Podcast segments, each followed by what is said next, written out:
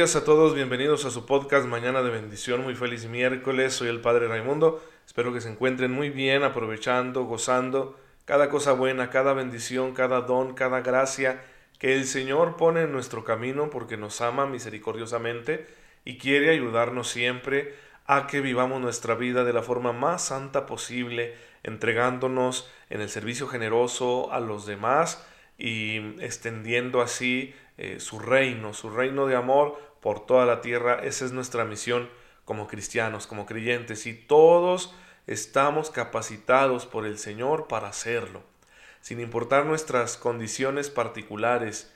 Hoy, por ejemplo, celebramos a Santo Domingo Sabio, un niño que murió a los 14 años, que formaba parte de este círculo de jovencitos y niños a los que San Juan Bosco quería pues darles una oportunidad para que se formaran como ciudadanos y como cristianos, y que desde pequeño empezó a vivir su fe con seriedad, muy virtuoso. Por eso mismo el Señor le dio unas gracias especiales, extraordinarias, con las cuales él pudo ayudar a muchas personas, especialmente a su madre, incluida su madre que estaba embarazada con mucha gravedad y la Virgen intercedió por este niño que tenía tanta fe y le concedió la salud a su madre y que naciera la hermanita con bien. Así que fue un privilegio que Dios le dio en respuesta a su gran fe. Murió a los 14 años de un problema de salud y, sin embargo es santo. ¿sí? Lo veneramos como un santo, la iglesia lo ha reconocido como tal, por lo tanto tenemos certeza de que se encuentra en el cielo junto a Jesucristo nuestro Señor y que pues está intercediendo por nosotros.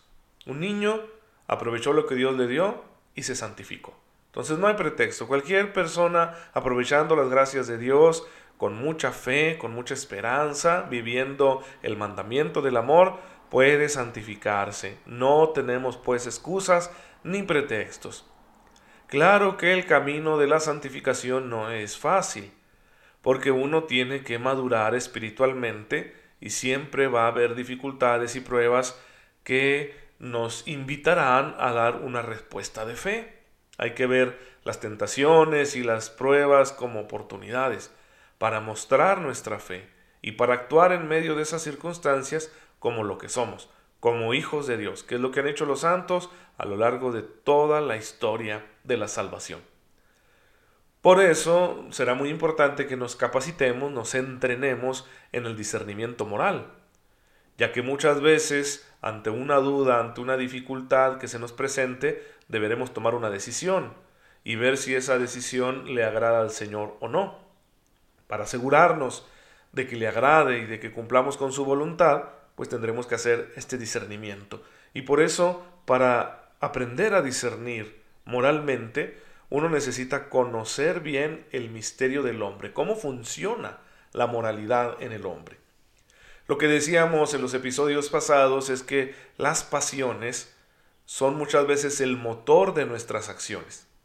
Cuando uno se determina a realizar una acción, no ha sido solo a partir de un ejercicio racional, de decir estoy pensando que voy a hacer fríamente, con un cálculo. No. La verdad es que tenemos razones que no son racionales, es decir, los motivos afectivos, las pasiones que nos pueden empujar en un sentido o en otro a realizar determinada acción. Entonces, cualquier acción que realicemos que sea libre y consciente está bajo la influencia de las pasiones, no es por lo tanto un mero ejercicio intelectual.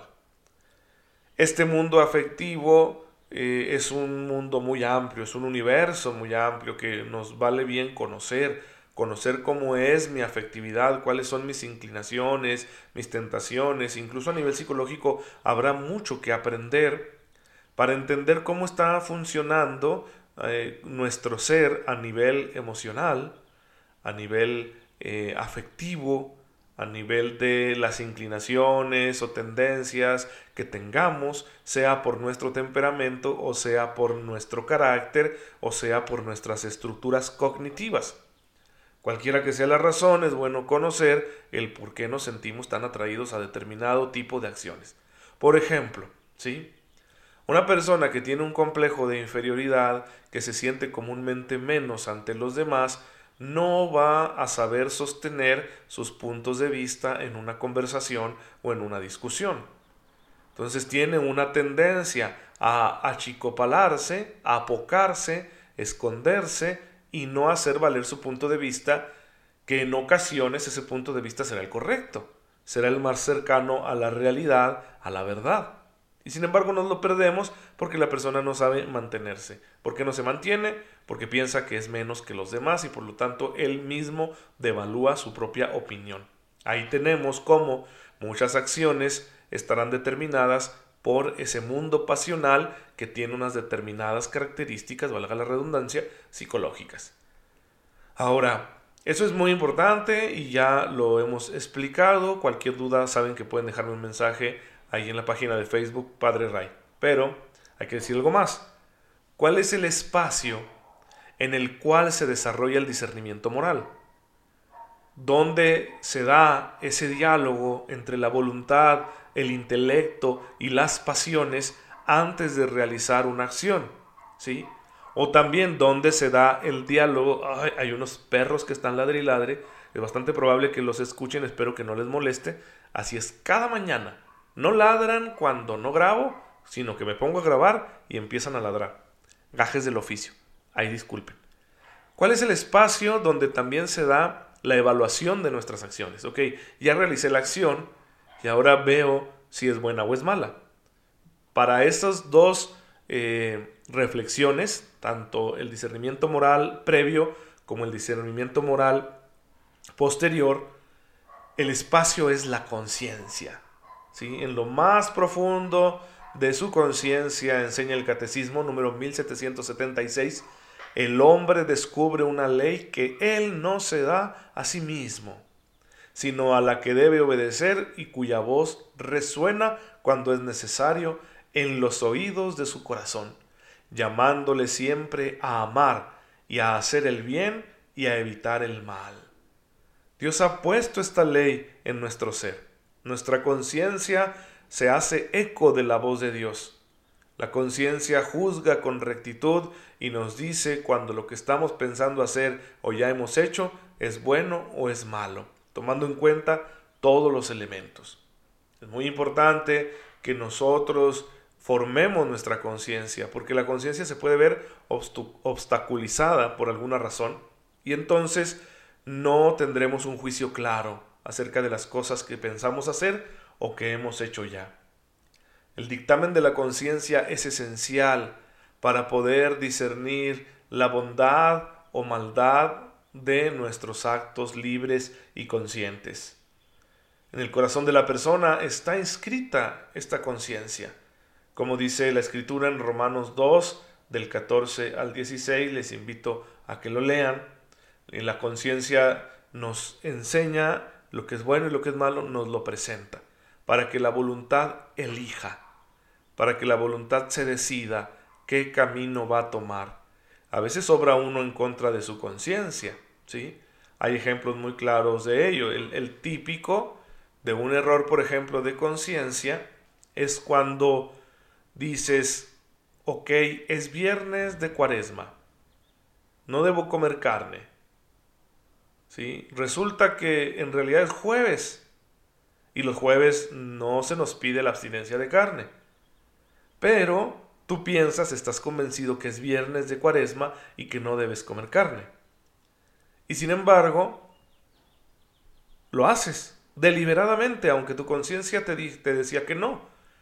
Ahí actuaste contra tu conciencia. Qué interesante, ¿no? ¿Hubo pecado, sí o no? Y a veces uno se sentiría tentado a decir, ay, no me equivoqué, era jueves, no fue pecado. No, sí lo fue. Sí lo fue porque actuaste contra tu conciencia que te estaba diciendo, la, la conciencia se encontraba en un error, ¿sí? Pero sin embargo te estaba diciendo, hoy es viernes, no comas carne, y lo hiciste. Transgrediste una norma deliberadamente, sin excusa alguna. Claro, les estoy dando el ejemplo de una norma eclesiástica que romperla, quebrantarla, no es tan grave como cuando se trata de una norma divina, como los mandamientos. Pero lo pongo porque es un ejemplo muy claro que nos ayuda a entender cuando actuamos contra nuestra conciencia. La conciencia es una guardiana que Dios nos ha dejado para guiar nuestros actos por el camino del bien. Entonces no podemos actuar en contra de nuestra conciencia.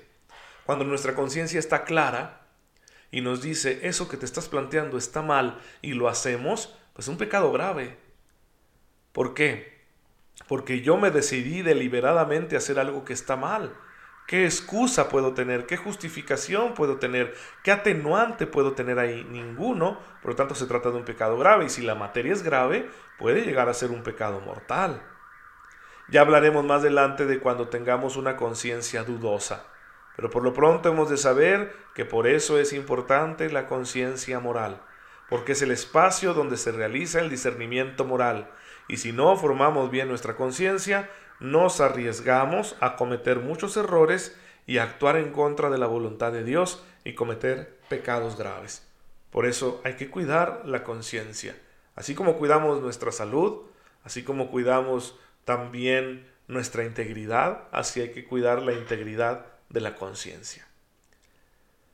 En la conciencia, el hombre prudente, cuando escucha la voz de su conciencia, está escuchando la voz de Dios. La conciencia moral es un juicio de la razón por el que la persona humana reconoce la cualidad moral de un acto concreto que piensa hacer, que está haciendo o que ya ha hecho. Decía eh, Juan Enrique Newman, un autor inglés, no me acuerdo de qué siglo, que la conciencia es una ley de nuestro espíritu, pero que va más allá de él, nos da órdenes, significa responsabilidad y deber, temor y esperanza. La conciencia, decía Juan Enrique Newman, es la mensajera del que tanto en el mundo de la naturaleza como en el de la gracia, a través como de un velo, nos habla, nos instruye y nos gobierna. La conciencia, fíjense qué importante, es el primero de todos los vicarios de Cristo. Juan Enrique Newman, sacerdote inglés, converso del anglicanismo, que llegó a ser cardenal, eh, beatificado, y que es un gran autor muy importante para la teología católica actual y que vivió a finales del siglo XIX y principios del siglo XX. ¿sí? John Henry Newman, ¿verdad? yo le digo Juan Enrique de cariño, pero es John Henry Newman. Entonces este señor con mucha sabiduría define la conciencia y es muy interesante lo que dice de ella, especialmente al final de esta frase. La conciencia es el primero de todos los vicarios de Cristo. Es decir, la conciencia hace las veces, ¿sí? Eso significa ser vicario. La conciencia hace las veces de Cristo Maestro en nuestro ser. Y nos enseña, nos indica cuál es el camino correcto a seguir para nuestra santificación. Por eso el discernimiento es muy importante, por eso es muy importante mantener nuestra conciencia limpia, nuestra conciencia bien formada, conociendo la voluntad del Señor, conociendo la palabra de Dios, conociendo la enseñanza de la iglesia, para que la conciencia nos permita siempre tener un juicio recto acerca de nuestras acciones y así nos sea más fácil permanecer en el camino del bien y rectificar cuando desafortunadamente hayamos caído. Pues bien, Queridos hermanos, este es el, el tema, la reflexión, la enseñanza del día de hoy. Vamos a darle gracias a Dios. Padre, bendito seas, te amamos, te bendecimos, porque nos has dado el don de la conciencia para evaluar nuestras propias acciones. Permítenos, Señor, usarla bien para conducir siempre nuestra vida al cumplimiento de tu voluntad. Tú que vives y reinas por los siglos de los siglos. Amén. El Señor esté con ustedes. La bendición de Dios Todopoderoso, Padre, Hijo y Espíritu Santo, descienda sobre ustedes y los acompañe siempre. No se olviden de rezar por este servidor y nos vemos mañana, si Dios lo permite.